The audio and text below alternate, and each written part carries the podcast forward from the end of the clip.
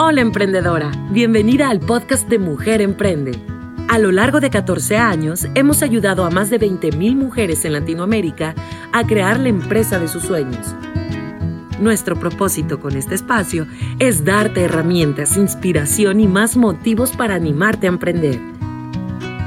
En compañía de Rocío Bernal, fundadora y directora de Mujer Emprende, platicaremos con grandes emprendedoras quienes compartirán muchas de sus experiencias. Estamos seguras de que aprenderás y disfrutarás este camino.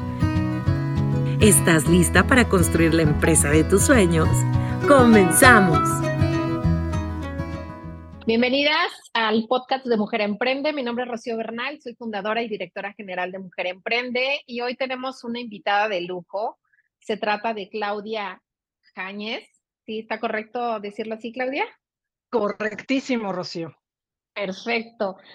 Oye, pues la verdad, un gusto que estés aquí este, para hablar sobre autoestima profesional, que además escribiste un libro con ocho pilares que vamos a ir desmenuzando a lo largo de este podcast. Pero antes, te quiero presentar. Eh, Claudia es una empresaria mexicana que lucha con firmeza por abrir el camino a la siguiente generación, siendo aliada de diferentes iniciativas a favor del avance de jóvenes y mujeres en el mundo empresarial trabajando de la mano con el gobierno y el sector privado para crear políticas de diversidad e inclusión. Es autora del libro Autoestima Profesional, en el que comparte sus experiencias positivas y tropiezos que la han llevado a ser una de las líderes más reconocidas de México. Claudia es consejera independiente de los consejos de administración de América Móvil, Grupo Industrial Saltillo, Ideal HSBC México y de la Bolsa Mexicana de Valores.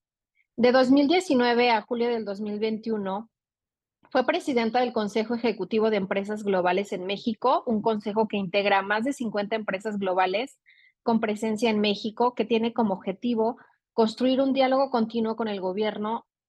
Hasta febrero del 2021, Claudia fue presidenta para América Latina y directora global de diversidad e inclusión de DuPont, donde trabajó durante más de 13 años. Aunque se formó en Derecho, Cañez destaca que desde que se incorporó a su primer trabajo a nivel corporativo fue capturada por el mundo de los negocios y las finanzas. Tiene una larga carrera con más de 25 años de experiencia trabajando en empresas globales de diferentes industrias como DuPont, General Electric, PepsiCo y Ford. Las revistas Expansión, Fortune, Forbes y Líderes en México han reconocido a Claudia en los últimos años como una de las líderes más importantes e influyentes en los negocios. Claudia obtuvo una licenciatura en Derecho con mención honorífica por la Universidad La Salle y tiene una especialidad en Derecho Comercial y Financiero de la Universidad Panamericana. También tiene un diplomado en negociación de la Facultad de Derecho de Harvard y una maestría en Administración de Empresas por el IPADE Business School. Pues bienvenida, Claudia. La verdad es que, wow, con tu trayectoria.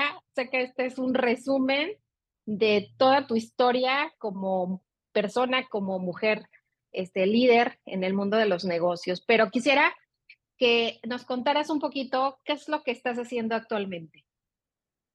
Sí, bueno, antes que nada, muchísimas gracias, Rocío. Felicitarte por, por este podcast. Me parece que que hoy sobre todo las mujeres y las mujeres emprendedoras en nuestro país y jóvenes que están estudiando también necesitan escuchar esto, así que felicidades, ya me comentabas que lo, que lo iniciaste en la pandemia, así que felicidades por, por, por, seguir aquí y por seguir en este, en este camino de, pues, de educar y estoy convencida que, que juntas eh, somos más fuertes, juntas y juntos, porque el mundo está hecho de hombres y de mujeres. Así es, totalmente de pues acuerdo. Pues mira, ¿Qué, estoy haciendo hoy? Eh, mira, yo después de 27 años en el mundo corporativo, eh, tuve un giro en mi vida en el 2021. Eh, tomé la decisión de dejar DuPont, en donde era la presidenta para América Latina, em, y también era presidente del Consejo de Empresas Globales, que también lo dejé en 2021, porque la razón por la que yo era presidente era por haber sido presidente de DuPont. Eh, evidentemente tu liderazgo siempre cuenta para estos gremios empresariales y ahora te cuento un poco de eso.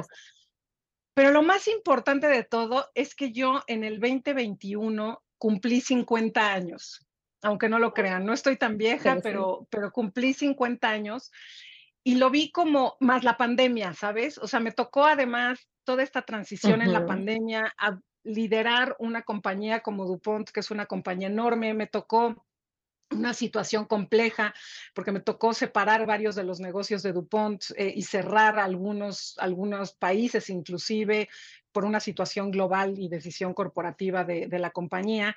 Eh, también estar liderando a 56 empresas extranjeras en el Consejo de Empresas wow. Globales.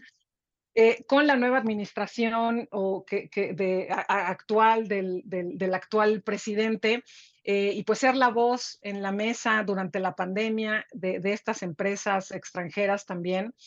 Eh, y, y, al mismo tiempo, Rocío, te cuento con un hijo que justo en marzo del 2021, del 2020, perdón, cumplió 13 años. Entonces, de todo, este, te puedo decir que además de todo, pues tenía yo un adolescente en casa. Entonces, sí. todo este resumen eh, para decirte que ya mientras era presidente del Consejo de Empresas Globales y de DuPont, eh, tenía yo eh, invitaciones para ser consejera independiente en los consejos de administración. Empecé con Grupo Industrial Saltillo, que es un grupo muy grande que cotiza en la Bolsa Mexicana de Valores y que tiene empresas y ya pues operaciones fuera de, México que se dedican principalmente a las autopartes. Em, también empecé con Ideal, que es la compañía de carreteras eh, de, la, de la familia Slim en, en, sociedad con unos fondos de pensiones de maestros canadienses. Eh, y, y, entonces yo salgo de DuPont, Rocío, y como una eh, situación, pues que la verdad yo no me esperaba, yo dije, bueno, voy a descansar un tiempo, pues me empezaron a hablar para ser consejera en consejos de administración de empresas muy importantes. Eh, y me empecé a llenar eh, también de, mm, de, pues estas eh, llamadas que, oye Claudia, ¿y nos puedes ayudar con esta cosa muy puntual? Temas de todo tipo, también hablo mucho de inversión extranjera, de sustentabilidad. Y en el Inter, pues escribí el libro. Escribí el libro Autoestima Profesional, em, que me dio como, pues yo creo que esta paz entre una pandemia que nadie esperaba, entre un cambio profesional muy fuerte, eh, no un cambio familiar también, en el sentido de, pues de repente todos nos regresamos, ¿no? A, a, tra a, pues, a trabajar a casa. Eh, los que no estábamos acostumbrados, yo la verdad es que de vivir en un, en, pues imagínate, teniendo a cargo Latinoamérica, viajaba muchísimo eh, entonces, pues la verdad es que decidí eh, también escribir este libro, eh, que es un, es un reto y fue un reto y un logro completamente personal que no tiene que ver con el mundo corporativo, que no tiene que ver con el mundo empresarial como tal, eh, sino algo que yo quise entregar eh, de mí, de mi experiencia, eh, porque pues estoy convencida que de nada sirve tener una gran experiencia y llegar a donde tienes que llegar si no lo compartes. Entonces, pues e, eso hice y hoy pues sí, estoy en varios consejos de administración. Em, y, y, pues hago muchas cosas como, como estar en, eh, hoy contigo eh, y, y, también doy muchas pláticas eh, pero principalmente pues me dedico a ser consejera independiente en consejos de administración. Excelente. Oye, para, para quien no sepa, explícanos qué hace una, una consejera de administración en una empresa. ¿Cuáles como mira, los principales roles que se hacen ahí? Mira, principalmente las empresas grandes y sobre todo las empresas muy grandes que cotizan en las bolsas de valores, necesitan a fuerza tener un, un órgano que sea el gobierno corporativo de la empresa. Es okay. decir, que, que, que se asegure que hay un control dentro de la empresa, no nada más de estados financieros y de resultados, sino también de estrategia, de planes a futuro. ¿Por qué? Porque cuando tú no tienes un consejo de administración, no le puedes garantizar a quienes invierten en la bolsa, en tu empresa, que estás haciendo uh -huh. las cosas bien. Entonces, la sí. verdad, Rocío, yo lo estoy disfrutando muchísimo porque el Consejo de Administración es un órgano de supervisión de la Dirección General y de la Administración. Es decir, quien llega al, a, a, presentar al Consejo de Administración es el director general. Eh, en, en, en, mi caso, eh, el ser consejera independiente, la verdad, Rocío, es una gran responsabilidad Y la verdad, es un gran orgullo y te voy a decir por qué. Porque yo hoy estoy en todos estos consejos como Claudia Jáñez y tú tienes una cosa que se llama deber fiduciario. Es decir, eh, por ejemplo, soy consejera de HSBC México, que además es un grupo regulado por las autoridades bancarias del país y por Hacienda. Bueno, estas autoridades te tienen que autorizar para que tú seas consejera independiente. Y entonces, lo que tú votes, eh, sí o no, y te voy a poner un ejemplo muy claro. Este, vamos a pagar dividendos es decir, le vamos a regresar un poco de dinero a la casa matriz fuera de México. Eso tiene que pasar por el Consejo de Administración. Lo propone la dirección financiera, lo propone el director general, lo lleva al Consejo. Y por lo general, pues en estas empresas gigantes, pues te imaginarás que pueden ser varios millones de dólares. Entonces, ¿qué sucede? Que llegan, lo presentan, te presentan los números, te presentan la razón. Y vamos a suponer en un mundo este, terrible, en dos años resulta que hubo un fraude con ese pago de dividendos. Y que resulta que no tenían el dinero, resulta que sacaron el dinero de una forma que no era. Pues bueno, yo como consejera independiente está mi nombre y mi firma en esa autorización a la empresa, al director general y al financiero para haber sacado esos millones. Es mi responsabilidad personal. O sea, yo no puedo decir, ah, es que yo no me enteré, fíjate que no me enteré. No sabía. Que, no sabía. Me van a decir, pues tú estabas ahí en esos consejos de administración, tú estabas en la reunión, tú revisaste la información financiera. Eh, entonces, sí es una gran responsabilidad porque es tu nombre, es tu reputación y es y tú tienes todo el derecho como consejero independiente de votar a favor o en contra. Em, entonces, la verdad es que es una gran responsabilidad. Yo lo estoy disfrutando mucho. Es una, es, es, es, es, algo completa y totalmente diferente a lo que yo había hecho por 27 años. Em, sobre todo después de haber sido presidente de DuPont, te imaginarás que tener a cargo, pues no nada más los resultados, sino la operación, pues es un estrés diferente. Eh, pero lo que más estoy disfrutando es que estoy en diferentes industrias conozco gente interesantísima y que además a mí esto me llegó, Rocío, pues mucho antes que a la mayoría, eh, la mayor parte de los consejeros independientes, además de que son hombres, y ahora podemos hablar del tema, eh, pues les llega más de los 65 años. La mayor parte de los consejeros independientes, eh, pues les llega muchísimo después. Y, y, y, la verdad es que, pues bueno, voy a estar con estas empresotas pues disfrutándolo muchísimo. Me preguntan mucho, ¿te pagan? Claro, claro que te pagan. Em, y, pues yo hoy ese es el ingreso que tengo para mi familia. Em, y, pues bueno, uno nunca sabe, yo estoy muy joven todavía, eh, puedo perfectamente regresar al mundo corporativo y me refiero a joven para efectos eh, corporativos y de, y de empresa. Sí, claro. Perfectamente puedo regresar al mundo, al mundo corporativo uno nunca sabe. Eh, y hoy estoy, pues bueno, disfrutando muchísimo esto, el, el, pues ser parte de estos consejos de administración de estas empresas tan importantes. Oye, qué, orgullo, no solamente para ti y para mí, sino para todas las mujeres que sigas estando ahí en, la toma de decisiones.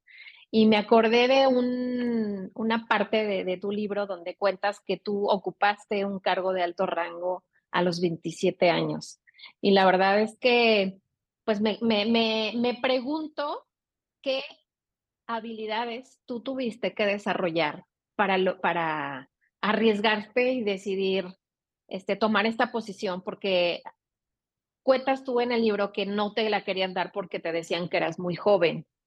Y sin embargo, tú te arriesgaste y te atreviste a proponer que si no funcionaba, que si no les gustaba tu, tu manera de liderar, pues que entonces a los seis meses pues te, te retirara, ¿no? Pero que si sí funcionaba, pues entonces que te que hicieran público tu nombramiento y así fue. Entonces, cuéntame cómo es que a los 27 años este, tú ya tenías como ciertas cualidades o ciertas este, distinciones que te permitieron ocupar ese, ese cargo de alto rango.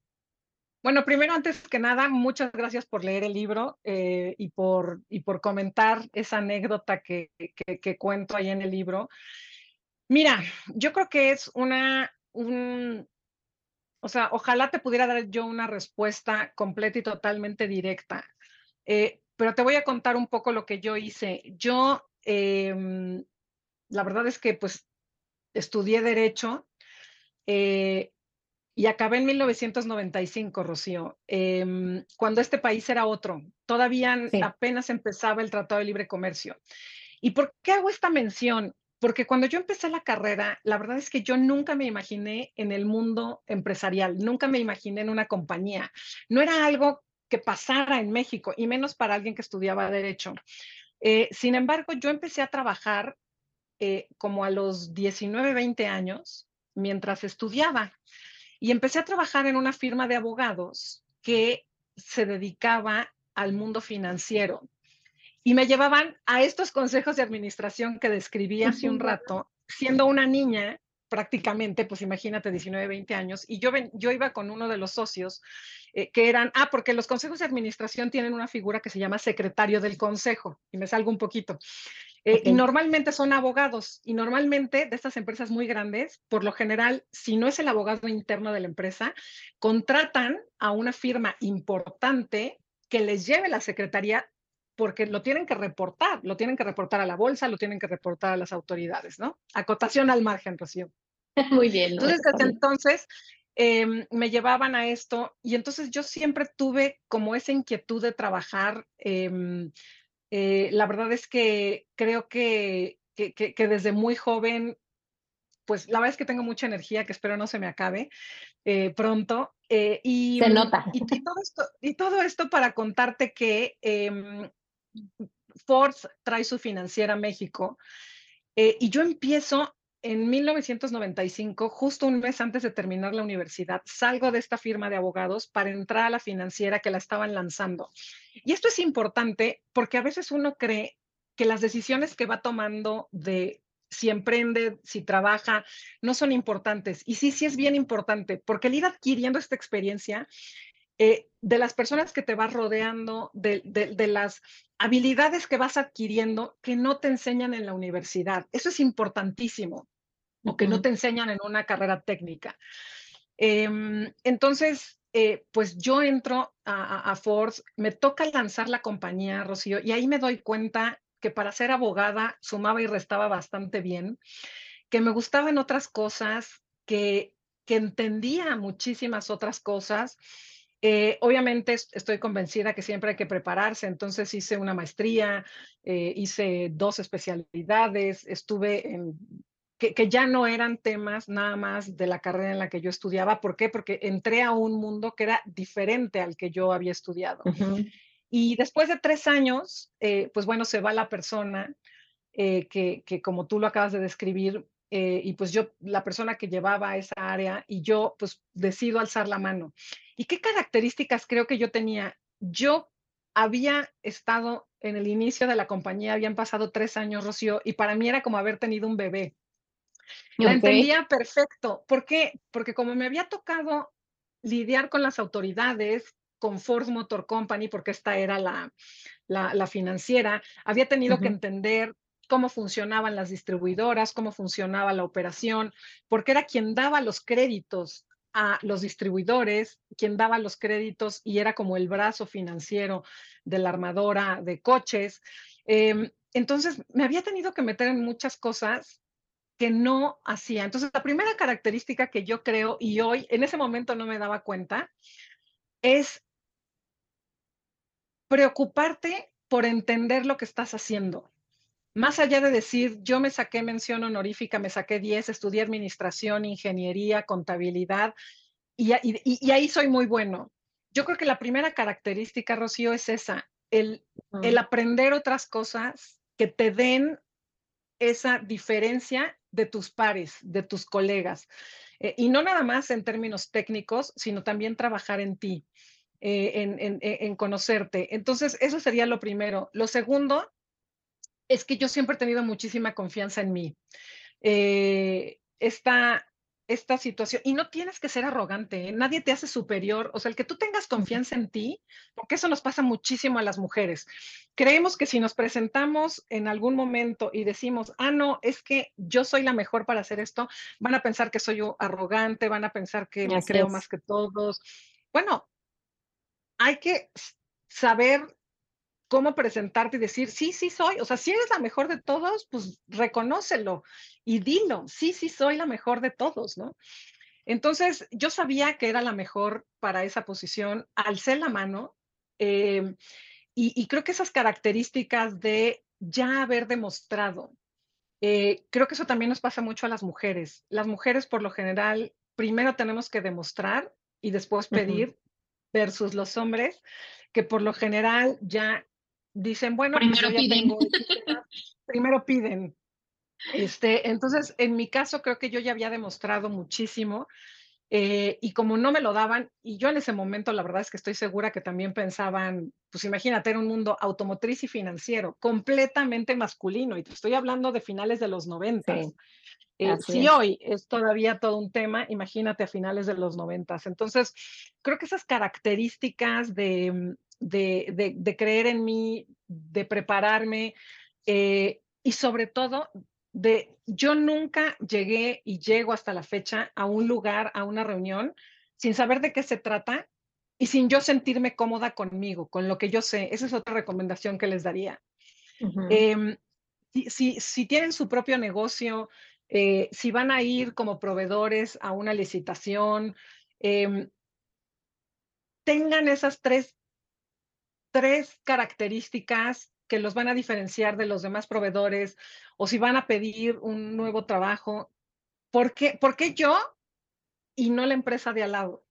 ¿Por qué yo y no las características? O sea, tener como bien claro qué es lo que te diferencia de los demás, diferencia de los demás y qué es lo que, lo que te hace eh, pues ser el candidato ideal, ya sea para ser un proveedor o para una posición o para lo que sea, ¿no? Eh, entonces, eh, creo, que, creo que esas serían las, las características, Rocío, y la otra, eh, pues tener esas, pues también el que no arriesga no gana, te diría yo, ¿no? Este, que es otro de los pilares de, de, la autoestima profesional, el tomar riesgos. yo siempre he creído en mí, me caigo bien, pues, o sea, esa sería la, la, la, la, la, la conclusión.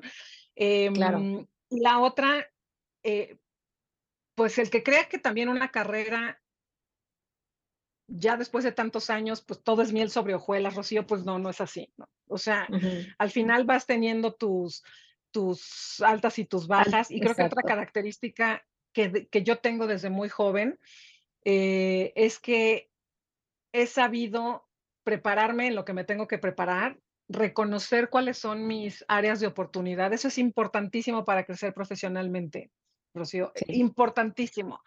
O sea, saber en qué tienes que trabajar. Y, más importante, me perdono pronto. Ok. Eso también es otra recomendación que yo les daría. A las, a las mujeres nos encanta flagelarnos, o sea, nos encanta estar. El drama. Por, por, seis meses, es que porque dije eso, es que seguro mi jefe no me quiere, armar unos, unos rollos mentales. Eh, reconozcan, me equivoqué, no se lo tienen que decir a nadie, me equivoqué, analicen por qué se equivocaron, analicen qué fue lo que pasó y a lo que sigue. ¿Sabes por qué? Porque si no, no creces. O sea, si no, no, no das el siguiente paso porque sigues viciada en esto o viciado en esta situación de, ay, ¿y por qué me habré equivocado? Y, o sea, hay que perdonarse fácil, hay que perdonarse rápido y hay que regañarse rápido. O sea, es decir, y, y, no le tienes que decir a nadie, ¿eh? o sea, yo no estoy, o sea, esto, esto es un tema ahora sí que bien personal.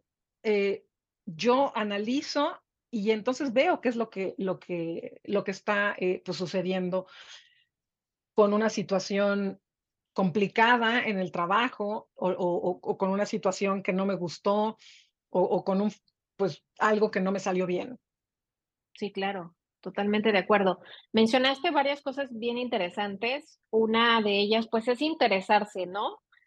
Creo que si tú estás eh, trabajando, pues, ya sea como emprendedora, para una empresa, pues interésate por hacer mejor tu trabajo y eso me llama mucho la atención porque hoy en día, digo, no sé si te ha pasado, pero vemos muchos eh, jóvenes que pues prácticamente de pronto trabajan a la y se van, ¿no? Entonces, me llamó mucho la atención que dijeras la parte de interesarse, de preocuparse por lo que uno hace, el aprender de manera constante, pero lo que más me llamó la atención es esta parte donde dices que la confianza personal, pues lo es todo, ¿no?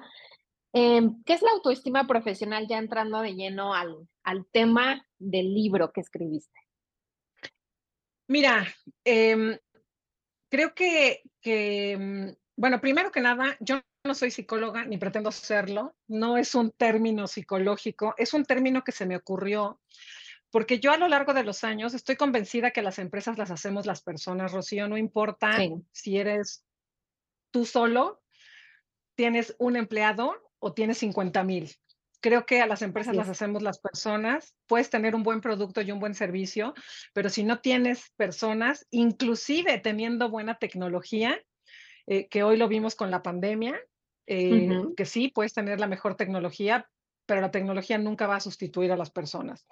Eh, y entonces yo me daba cuenta que con mucha gente con la que platicaba, sobre todo siendo presidente de, pues de, esta compañía que, presidí durante tantos años, eh, que tenían esta confianza en ellos personal, que llegaban a la compañía pues con mucha autoestima, pero después personal, pero después por alguna razón no daban el siguiente paso o, o, se quedaban ahí, o les daba miedo, o les daba flojera inclusive, cuando tú sabías que tenían las cualidades para hacerlo. Y entonces yo me encontraba muchas veces diciendo, es que deberías de tener un poco más de autoestima profesional. y, okay. y, y, lo decía yo desde hace muchos años, ¿no? Este, se, me había, se me había ocurrido.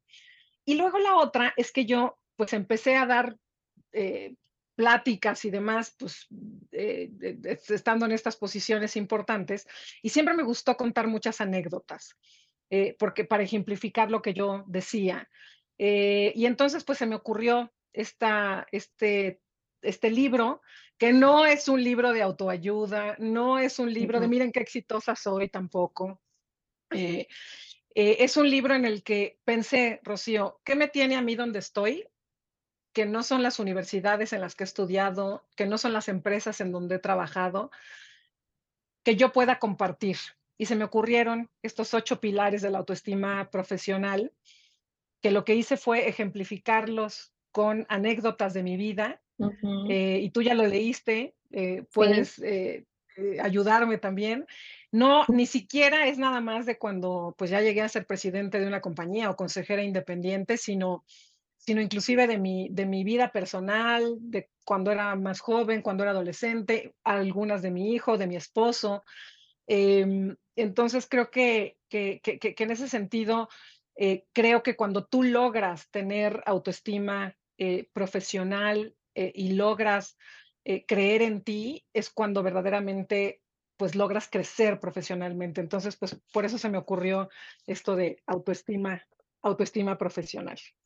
No, me, me, y me encanta el término porque como bien dices, pues no es un libro de autoayuda, en realidad es un libro que te brinda herramientas a través de, de la experiencia de, de, Claudia, de sus anécdotas, de, de, su historia de vida. Y creo que esa es una de las mejores formas de aprender. A mí por eso me encantan los libros, porque creo que los autores comparten sus experiencias, sus conocimientos, cómo resolvieron ciertas situaciones a las que se han enfrentado y de pronto tú te puedes identificar, puedes recordar algo que sí similar que te pasó y explorar un poco si, si e, esa, esa herramienta te fue útil o te equivocaste y debiste actuar de otra manera, ¿no? Como te dije yo hace un rato, pues me sentí identificada con muchas cosas, pero también en otras dije, wow, ¿cómo no se me ocurrió? ¿Cómo no este, pensé en, en una solución similar, ¿no? Y, y ahora quiero que me cuentes cuáles son esos ocho pilares de la autoestima profesional. Bueno, eh, mira, yo lo que hice fue, no tiene ningún orden en particular, esa es la otra del libro, Rocío, okay. y tú ya lo, lo leíste. Puedes sí. leer el capítulo 8 si crees que te, es el que te va a servir. hay gente que me ha escrito, lo cual me da un gusto enorme. Oye, Claudia, fíjate que leí tu libro, pero después este, tuve un problema y entonces volví a leer el capítulo X que me ayudó con ciertas eh, situaciones. Entonces son ocho pilares eh, que les digo, no están en ningún orden en particular, que son, hazte responsable de tus actos, toma decisiones firmes, rodéate de personas que te sumen, asume riesgos, trabaja duro, conócete, sé resiliente ante el fracaso y disfruta el camino. Y como les digo, los pueden voltear en el orden que quieran. Eh, y, yo lo que hice fue sentarme y pensar, pues en estas situaciones eh, que, ejemplificaban cada uno de estos eh, pues, pilares y, y, compartirlo, porque como tú dices, a veces vemos eh, gente que llegó a ciertas posiciones como inalcanzables. Vemos Así es. como si no fueran personas, como si no hubieran eh, tenido que pasar por un camino eh, como, como todos. Entonces, yo por eso lo que quise hacer también es ser completo y totalmente aterrizado con un lenguaje que no es técnico, esa es la otra, no es un libro técnico, ¿por qué? Porque no es un libro psicológico, no es un libro, es un libro que lo pueden leer con una buena copa de vino un mezcal, un café o un té, la bebida de su preferencia, porque es un libro que creo que se lee muy fácil eh, y, que, y que con estos ocho pilares eh, me parece, eh, pues es como una entrega una vez más de, de, lo que, de lo que creo que te puede servir a ti, a mí, a alguien que esté estudiando, inclusive, ¿sabes qué, Rocío? A veces en la vida personal. A veces sobre todo a las mujeres y ahora con, con, pues, con esta pandemia y con el mundo tan complejo que estamos viviendo, a veces nos damos cuenta que, que a lo mejor una situación que yo tengo en mi vida personal, que no tiene nada que ver con lo buena o mala o regular que soy en mi trabajo, está influyendo tanto que no me deja dar los resultados. Entonces, a veces si yo resuelvo estos temas personales, eh, y, y, una vez más, no pretendo ser psicóloga y perdón que lo diga 70 veces porque me han preguntado muchísimo quien necesite una terapia de la cual yo soy partidaria. Eh, creo, que, creo que ir a terapia cuando la necesitas es buenísimo eh, porque te ayuda, pero, pero sí definitivamente creo que también en un mundo tan complejo que estamos viviendo, con, con, generaciones tan cambiantes. Eh, creo que la generación antes de la mía y a lo mejor todavía después de la mía, eh, pues vivíamos cosas similares, eh, ¿no? En, en, términos profesionales. Antes uno llegaba a una empresa y pues se quedaba 30 años, Rocío. Sí. y es más, era bien visto y se aspiraba a eso. alguien que llegaba de recién salido de la carrera y terminaba de gerente de una planta o pues era aplaudido. Hoy, hoy no. Hoy a los jóvenes, a las nuevas generaciones, necesitan otro tipo de compensaciones, otro tipo de retroalimentaciones, otro tipo de beneficios. Y por eso me parece que es súper importante estas habilidades blandas que uno tiene que adquirir. Y es lo que yo pretendía hacer con, con, el, con el libro de autoestima eh, profesional que, mm, que bueno, que, que, ha sido muy bien, muy bien recibido eh, y, me da muchísimo gusto con que, con que ayude a una persona en, en algún momento muy puntual. Eh, Rocío, para mí cumplí mi, mi, objetivo y el propósito del, del libro.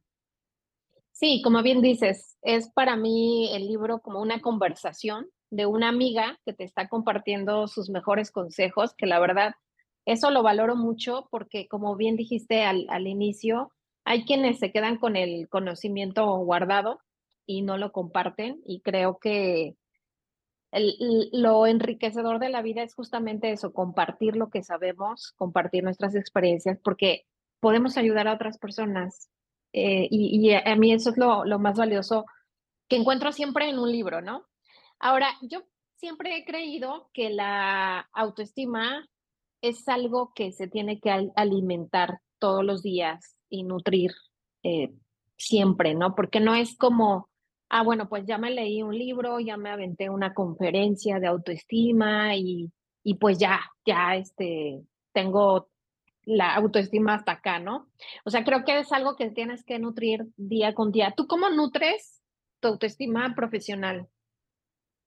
Es importantísimo lo que acabas de decir porque pues somos seres humanos que vamos creciendo, no nada más en edad, en edad biológica, sino también somos un conjunto de experiencias y somos un conjunto de sentimientos, Rocío. Entonces, lo que tú acabas de decir es que te aseguro que la Claudia que empezó la pandemia no es la misma Claudia de hoy. La Claudia que escribió el libro no es la misma Claudia de hoy. Entonces, ¿yo qué hago? Yo siempre hago como un alto en el camino de decir, ¿qué me motiva todos los días para despertarme? Eso es importantísimo, porque todos sufrimos de pérdidas, todos nos enfermamos, todos sufrimos de separaciones, es decir, la vida no es color de rosa. Pero ¿qué hace que te mantengas firme en tus proyectos, firme en tus propósitos? Que tengas algo, y voy a sonar súper cursi, que te haga feliz todos los días. Em, que, que, que, que te haga entregarte y decir, oye, pues creo que vale la pena levantarme. Y puedes levantarte por un esposo, por un hijo, por un hermano, por un novio, em, por ti mismo, cuando no tienes a nadie. Em, y, creo que, que, lo mismo se te puede pasar la vida no haciendo nada, ¿sabes? Eh, lo mismo se te puede pasar la vida sufriendo eh, que, que verdaderamente tratando que día a día pues estés lo mejor posible, si se puede, en un 60% versus un 40% que no lo estés. Eh, y entonces yo lo que hago es pues tratar de, de, siempre tener un proyecto nuevo, tratar de, de, mm, pues de aportar, sobre todo tratar de aportar en donde estoy lo que quiero hacer. Disfruto muchísimo, por ejemplo, eh, compartir como lo estoy haciendo hoy contigo em, y buscar eso que te, que a ti te haga feliz, que a ti te haga sentir satisfecho y sobre todo realizado. Eh, hace poco estaba en un, en un foro grande y había preguntas y respuestas y uno de los participantes, hombre, eh, me pregunta, oye Claudia, ¿para ti qué es el éxito? Em, y me empieza a decir, porque pues yo acabo de escuchar tu currículum, ya te busqué en LinkedIn mientras estabas hablando y, y pues difícilmente pues alguien puede tener una carrera y, y me empieza a hacer toda una pregunta relacionada con lo que yo había hecho versus lo que los demás pueden hacer. Em, y, y, te cuento esto porque mientras lo escuchaba, escuchaba su pregunta y su planteamiento, lo que pensé es, pues, ¿qué es el éxito? Lo primero que tienes que hacer para tener una gran autoestima profesional es no compararte con el éxito de los demás, porque lo que para mí es el éxito puede no ser el éxito para los demás. ¿Y sabes por qué? porque la trayectoria y la vida de las personas es única. y entonces le dije, primero, tú y yo tenemos diferente género, tenemos diferente familia, tenemos diferente edad, tenemos diferente profesión y tenemos diferentes trayectorias y caminos. Entonces, ¿quién te dice que la mía es más exitosa que la tuya o, la, o del chico o la chica que están al lado? Eh, solo porque a ti te parece exitoso. O sea, en el momento en el que tú, Rocío, te empiezas a medir con los demás y no contigo mismo, creo que en ese momento no estás teniendo la verdadera autoestima profesional. Eh, que no es lo mismo que tener líderes a quien sigas, ¿eh?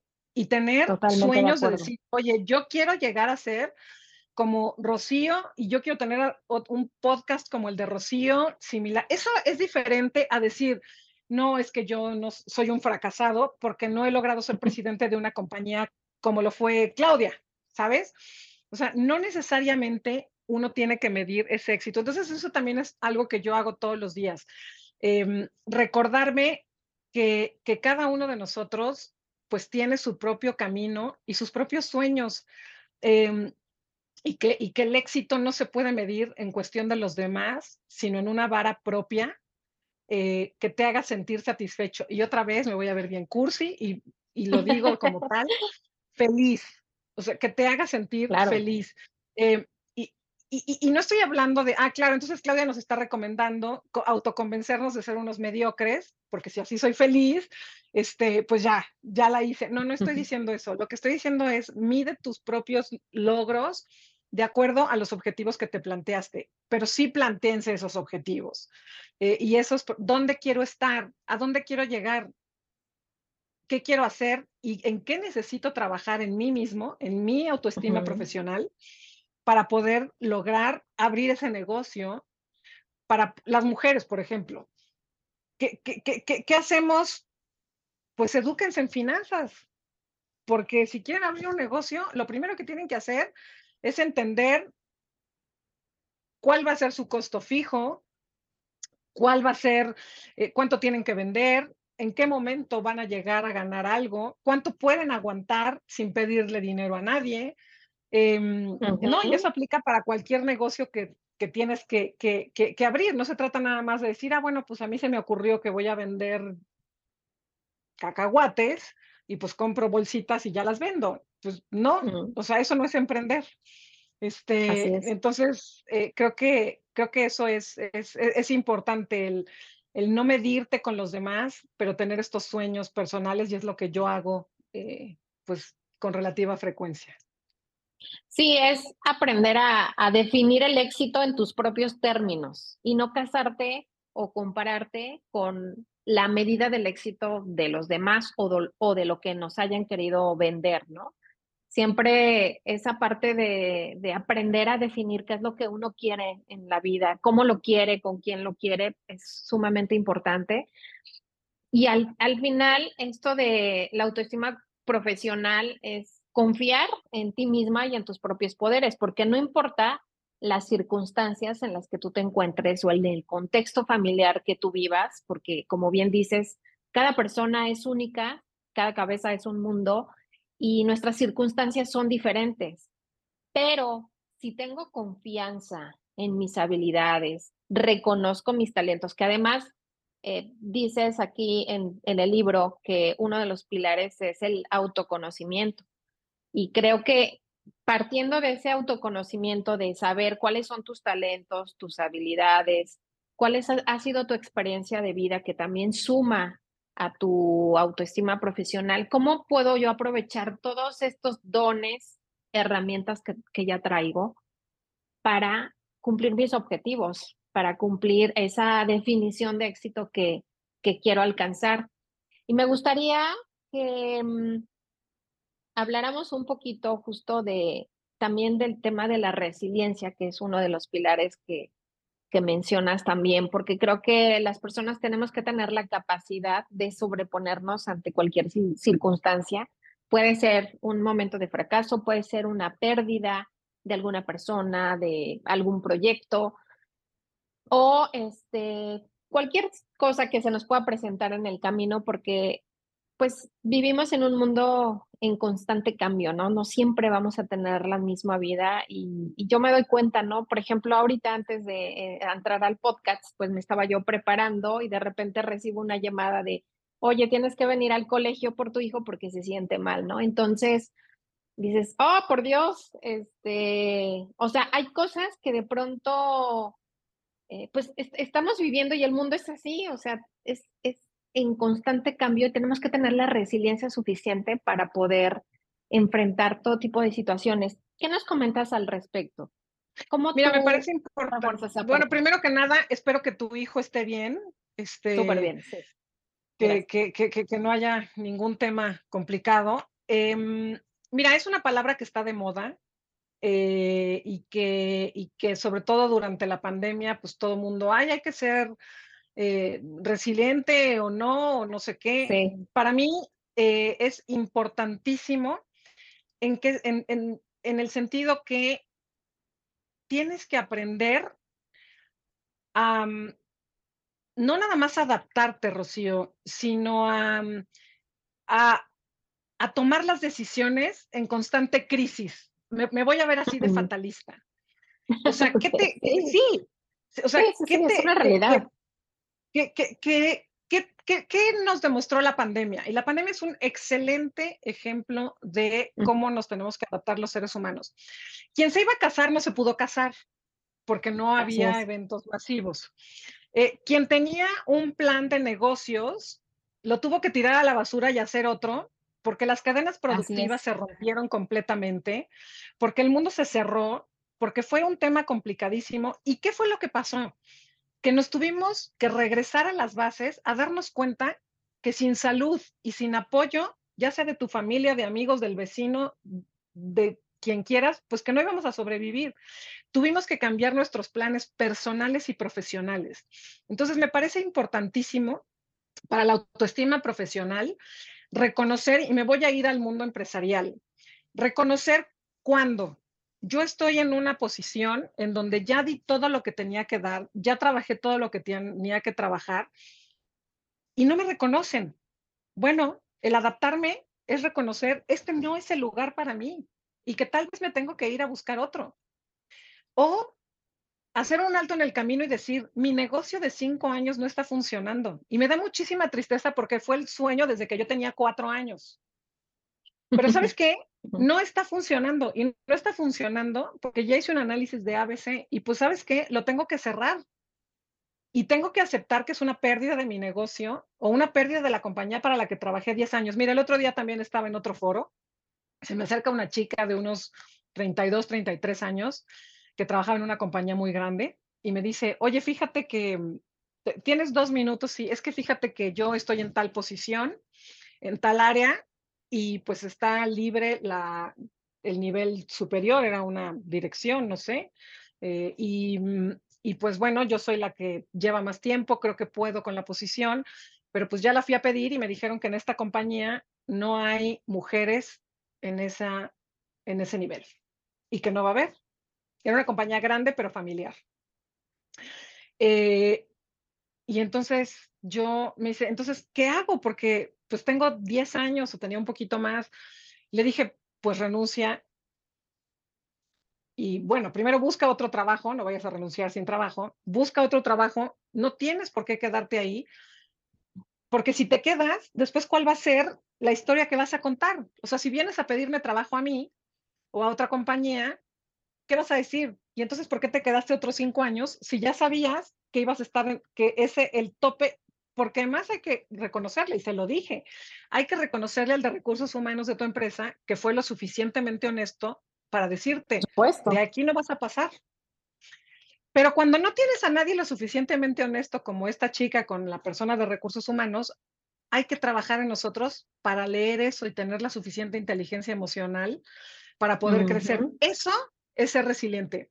El aceptar que en tu momento, que tu momento llegó para tomar decisiones difíciles. Claro, a nadie le gusta tener que reconocer que tu negocio es un fracaso. A nadie. A nadie le gusta tener que reconocer que después de dedicarle 10 años a esa empresa, como esta chica que les cuento, se tuvo que ir o se tenía que ir. Claro que no, o sea, no está, no está lindo, no, claro que no está lindo. Pero eso es el, el, ser, eh, pues, primero hacer el análisis profundo de qué es lo que está pasando y segundo, ya que haces ese análisis profundo, pues el tomar las decisiones firmes, que ese es otro de los pilares eh, que va muy en relación con, pues ya analicé y después, pues toma estas decisiones, porque nadie las va a tomar por ti. ¿no? si hay algo que nadie va a tomar por ti, es verdaderamente el, el, el cambiarte de trabajo o el pedir la siguiente posición o el emprender o el cerrar lo que emprendiste. Oye, a mí me pasó recientemente una, situación un, poco, extraña, de hecho todavía este, no entiendo como el por qué, pero resulta que eh, un, un, aliado estratégico de, de, nuestra organización nos apoyó para que uno de nuestros cursos tuviera validez oficial.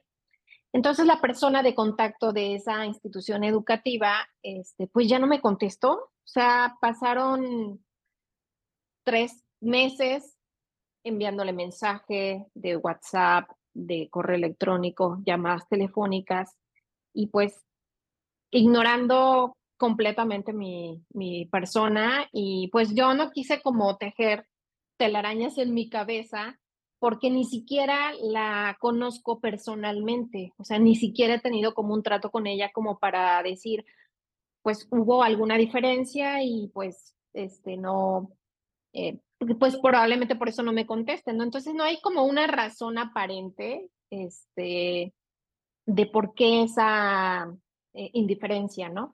Entonces, como a mí me urgía este, entregarle, pues, unos certificados de validez oficial a unas emprendedoras que acababan de egresar, pues dije, esta situación está súper estresante para mí, ¿qué puedo hacer? Entonces dije, bueno, ya entendí que no me va a responder, o sea, por ningún medio, desconozco sus razones, pero no me voy a clavar ahí. O sea, mejor voy a explorar cómo le puedo dar la vuelta a esto. Em, y pues mira, llegué con otra institución educativa que a, nivel nacional, donde pues ahora nos van a dar como el reboe a Mujer Emprende para que todos nuestros cursos tengan validez oficial. Pero sí me costó mucho trabajo entender el por qué, este, el por qué no se dio, ¿no? Sobre todo cuando hay una alianza firmada y cuando ya hubo una interacción este, previa, pero te digo, o sea, no hubo ninguna diferencia y me acordé mucho del libro porque dije, bueno, esto es autoestima profesional, o sea, yo no me voy a clavar ahí este, tejiendo telarañas en mi cabeza, este, lamentándome de por qué no le voy a poder dar los certificados a mis emprendedoras, mejor me voy con el plan B, ¿no? Creo que se trata de eso, ¿no? De entender que, que pues hay cosas que no puedes forzar y que tienes que tomar decisiones, eh, aunque no eh, digamos, aunque a lo mejor pueda ser doloroso en, en, ese momento, porque reconozco que a mí sí me dolió esa indiferencia, pero dije, bueno, pues este, no me voy a quedar ahí, ¿no? Sí, totalmente. Y eso que acabas de decir me parece importantísimo. Primero, bueno, lamento que te haya sucedido eso, pero segundo, sabes también que siempre hay que pensar que hacer ese análisis rápido. O sea, es decir, tú a lo mejor te esperaste tres meses y sabes qué, tendemos a veces a pensar que si yo soy buena persona, que si yo soy una persona seria, que si yo soy una persona responsable, que tiene un acuerdo firmado, pues todos van a ser como nosotros. Entonces, me encanta tu ejemplo porque es un ejemplo de decir, no, a ver, no, no todos son como tú, ni buenos ni malos, ¿sabes? Así es. O sea, entonces hay que saber en qué momento retirarse y en qué momento decir, pues hasta aquí. Eh, y eso se llama también inteligencia emocional. Evidentemente, autoestima profesional de decir, yo no tengo por qué estar aquí esperando, pero también es un tema de, pues de decir, oye, pues la gente de verdad, saber reconocer cuando, pues cuando voy a utilizar un término súper coloquial, cuando te está, ya te vieron la cara, ¿no? Sí, claro, totalmente. Pues bueno, este, espero que no haya habido dinero de por medio, Rocío, pero, pero al final, este, este, pero al final, porque también se da muchísimo, ¿no? Este, entonces, también eso hay que tener esta suficiente inteligencia emocional. Miren, cuando, cuando te sientes eso que no te late en el estómago, por lo general es cierto. O sea, confíen en ese sexto sentido de decir, mm, y sé que a lo mejor a ti, a lo mejor te pasó al principio, a lo mejor desde el principio hubo algo que no te gustó, pero que no lo notaste de entrada. Este, o sea, cuando sientan ese, eh, pues ese dolor estomacal de decir, mm, como que esta situación no me gusta, esto que me están ofreciendo no me late, eh, este, por lo general, por lo general, yo casi les puedo decir que nueve de cada diez veces, ese sexto sentido que le llamamos va a ser correcto. Respecto de los negocios y respecto de las personas, ¿eh? Sí, sí, sí, es, es totalmente cierto.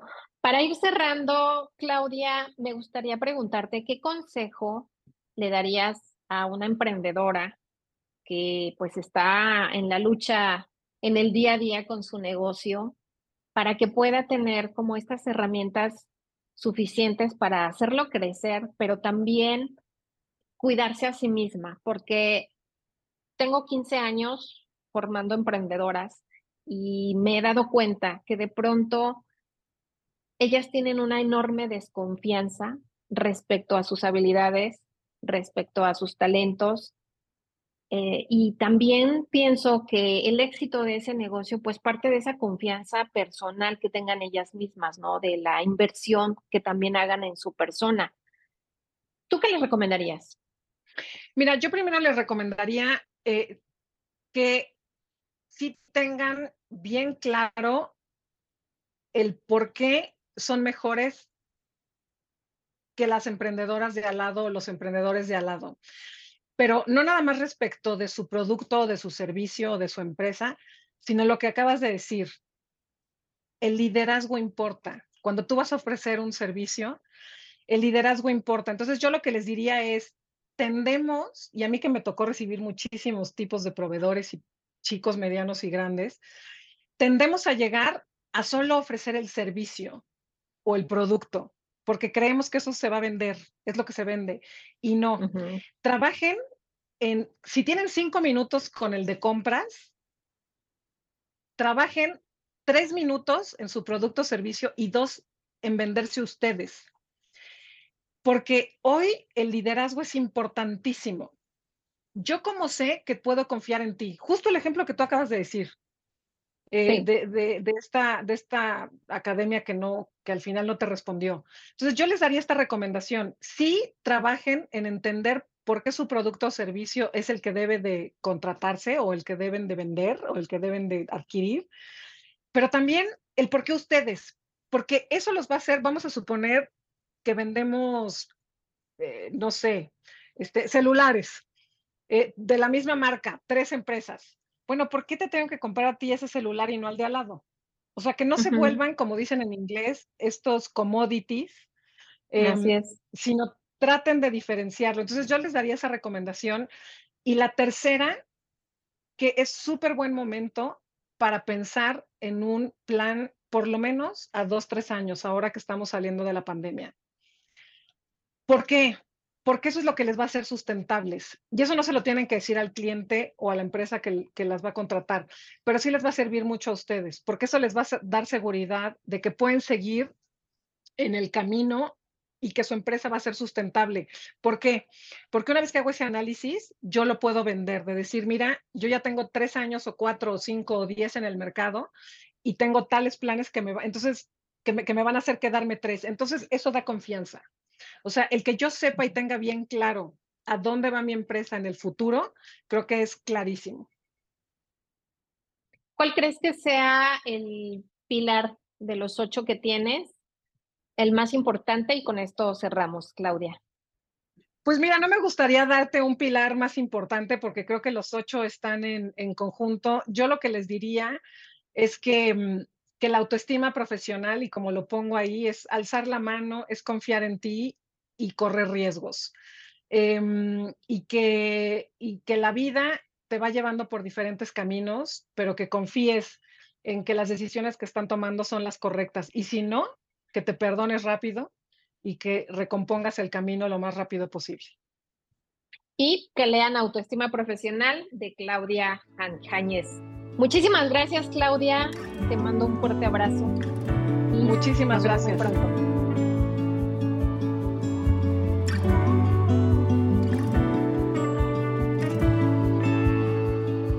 Muchas gracias por habernos acompañado. Cuéntanos a quién te gustaría escuchar y qué temas te gustaría que tratáramos. Si quieres participar en este podcast, escríbenos a info@mujeremprendeglobal.com. Síguenos en nuestras redes sociales. En Facebook encuéntranos como arroba Mujer Emprende y en Instagram como arroba Mujer Emprende Global. También puedes visitar nuestro sitio web www.mujeremprendeglobal.com, en donde encontrarás más recursos útiles. Recibe un fuerte abrazo. Te esperamos en nuestro próximo episodio. Hasta pronto.